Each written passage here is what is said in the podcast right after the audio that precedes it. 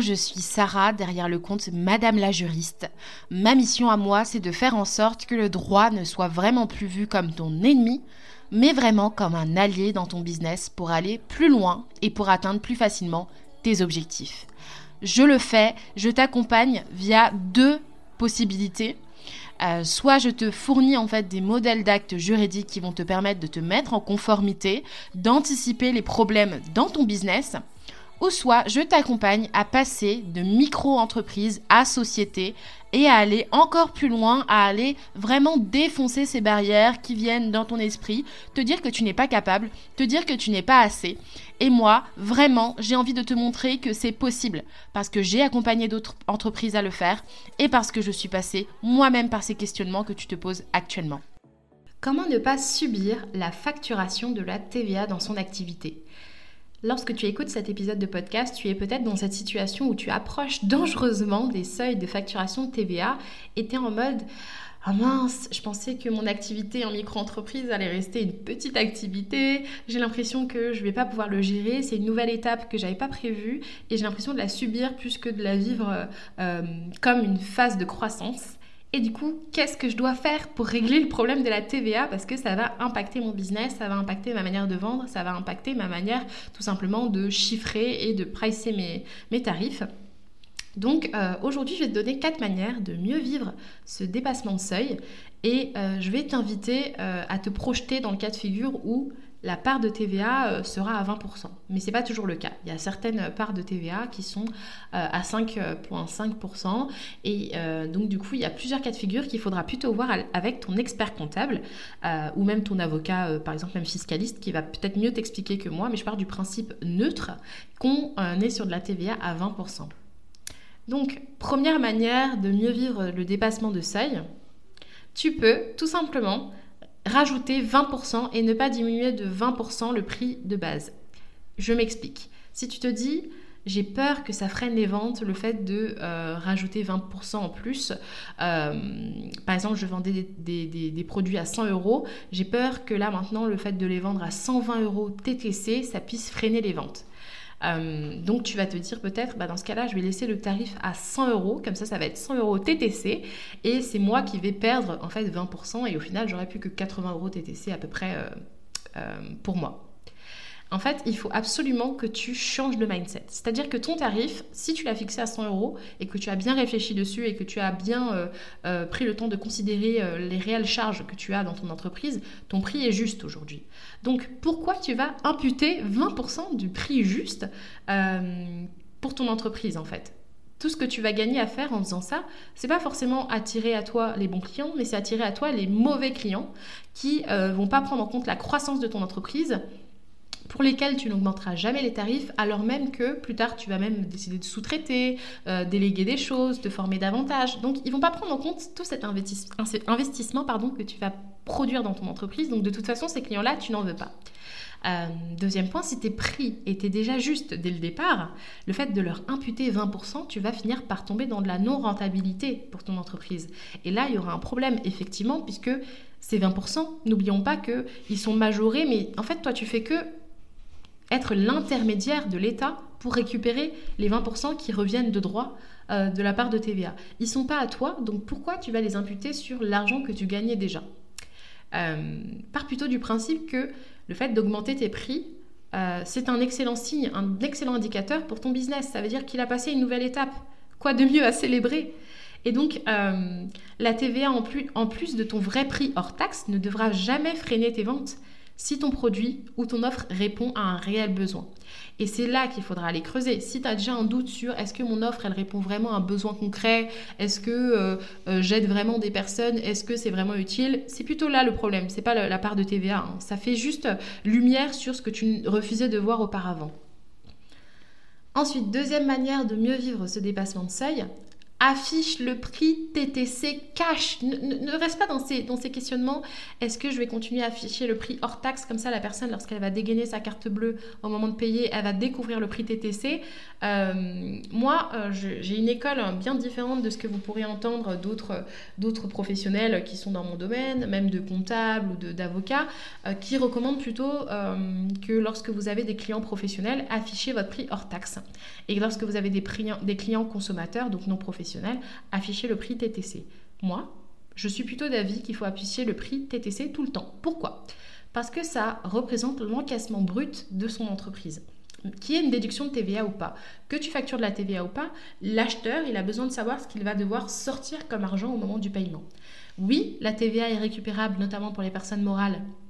Euh, et bien sûr, plus tard, ça va être euh, bah, du coup réadapté dans leur facturation, dans leur comptabilité. Ok, mais au moment du paiement, quelle somme ils vont devoir sortir de leur portefeuille.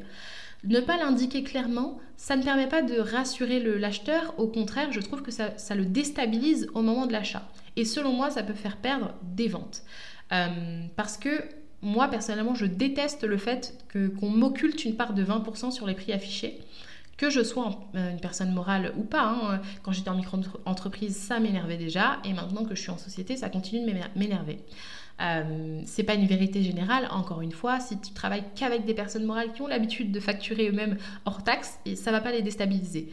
Mais si tu as une cible qui est en ligne et que tu sais que les personnes euh, de ta cible, qu'elles soient en société ou pas, ont l'habitude de voir le prix TTC avant de se décider, parce qu'elles vont devoir le budgétiser, parce que avant de se projeter, elles vont devoir se dire est-ce que je peux vraiment me le permettre Montre-le en TTC.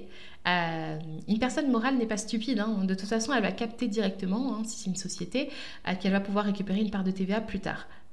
Donc, de manière générale, affiche ton prix TTC, c'est le prix qui va être sortir directement du compte bancaire de la personne au moment d'achat, ni plus ni moins. Troisième manière, du coup, de mieux vivre, on va dire, ce dépassement de seuil, envisage d'optimiser euh, ta fiscalité, notamment en passant organisme de formation, en devenant organisme de formation. Si tu, te, dis actuellement, je ne veux pas pénaliser mes clients en cours parce que je ne veux pas euh, perdre de l'argent euh, et je veux pas non plus qu'ils en perdent. Dis-toi qu'il y a des méthodes aujourd'hui tout à fait légales d'exonération de TVA qui existent, notamment pour les organismes de formation.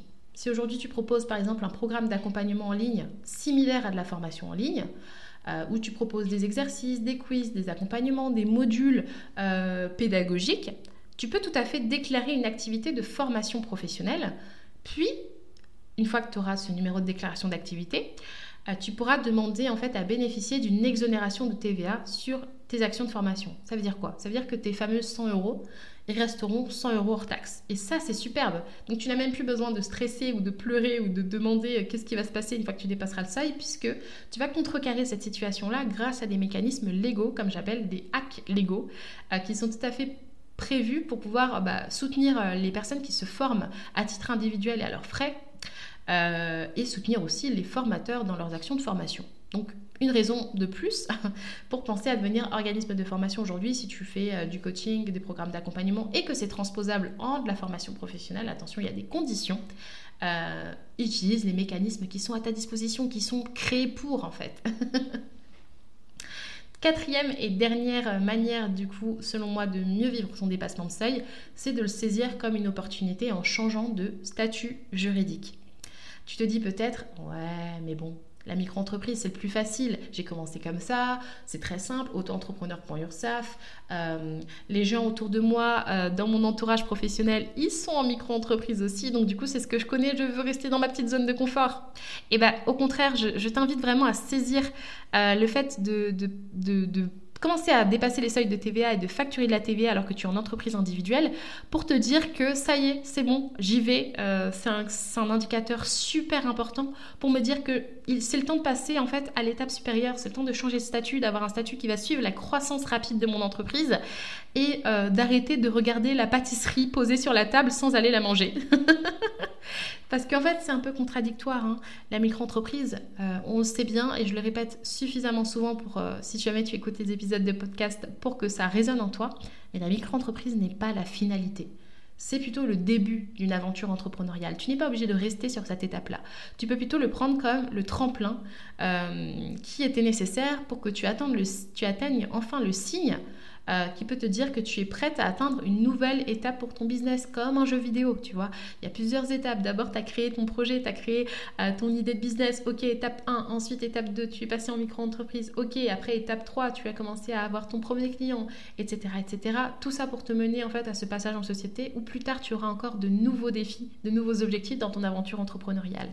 Et là, euh, si jamais tu es dans ce mindset-là et tu te dis, ça y est, c'est bon, je suis dans ce credo-là, il faut que que je saisisse cette opportunité, sache que j'ai une formation qui s'appelle Legal Up qui t'aide à passer de micro-entreprise à société en 4 semaines de manière hyper simple, de manière euh, vraiment euh, décomplexée pour que tu aies une très bonne gestion d'entreprise par la suite, euh, que tu saisisses cette opportunité-là pour remettre à plat toute ta stratégie en fait de vente et que ça épouse tes ambitions professionnelles, tes réelles ambitions professionnelles, pas celles que tu as limitées hein, parce que tu voulais pas dépasser les seuils en micro-entreprise.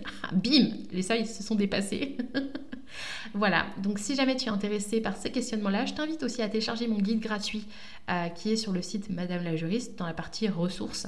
Il s'appelle Bye Bye Micro. Il veut tout dire. tu peux le télécharger et commencer à regarder si euh, tu es vraiment dans les bons indicateurs, que tous les indicateurs sont ouverts pour quitter enfin euh, l'entreprise individuelle et ouvrir le chapitre du passage en société. Et je t'invite sinon également à écouter mes anciens épisodes de podcast où je te parle aussi de différents angles de vue qui pourraient te donner envie peut-être de passer à l'action et de rejoindre Legal Up pour passer en société ou tout simplement sauter cette nouvelle étape avec beaucoup plus de confiance. Je te dis à très bientôt pour un prochain épisode de podcast.